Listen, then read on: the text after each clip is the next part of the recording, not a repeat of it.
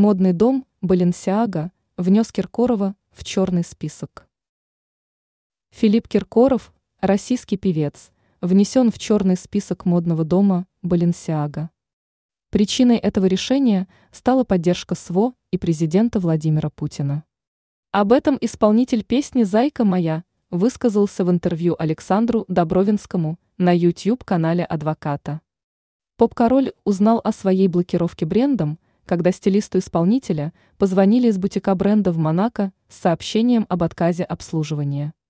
Киркоров посетовал, что придирки со стороны Баленсиага неоправданные. «Я остался в РФ и патриот, и не будет этого бренда, найдутся другие». По словам певца, после звонка он решил удостовериться, насколько широко распространяется запрет Баленсиага.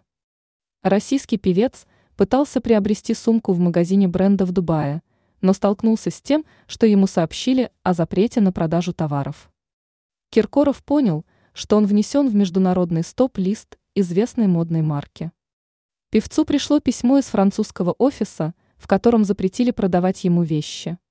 Александр Добровинский сообщил, что они будут бороться с Баленсиаго и готовится иск. Ранее сообщалось, что Киркоров решил судиться с Успенской из-за обидных слов.